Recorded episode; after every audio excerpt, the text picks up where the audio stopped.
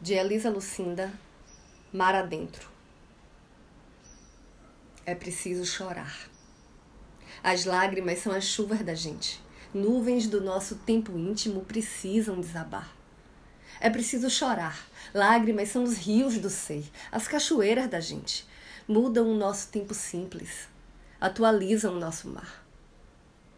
É preciso chorar, é preciso a natureza copiar.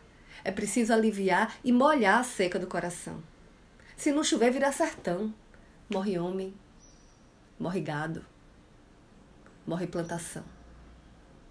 Eu sou Renata Ettinger e esse é o Quarentena com Poema número 62.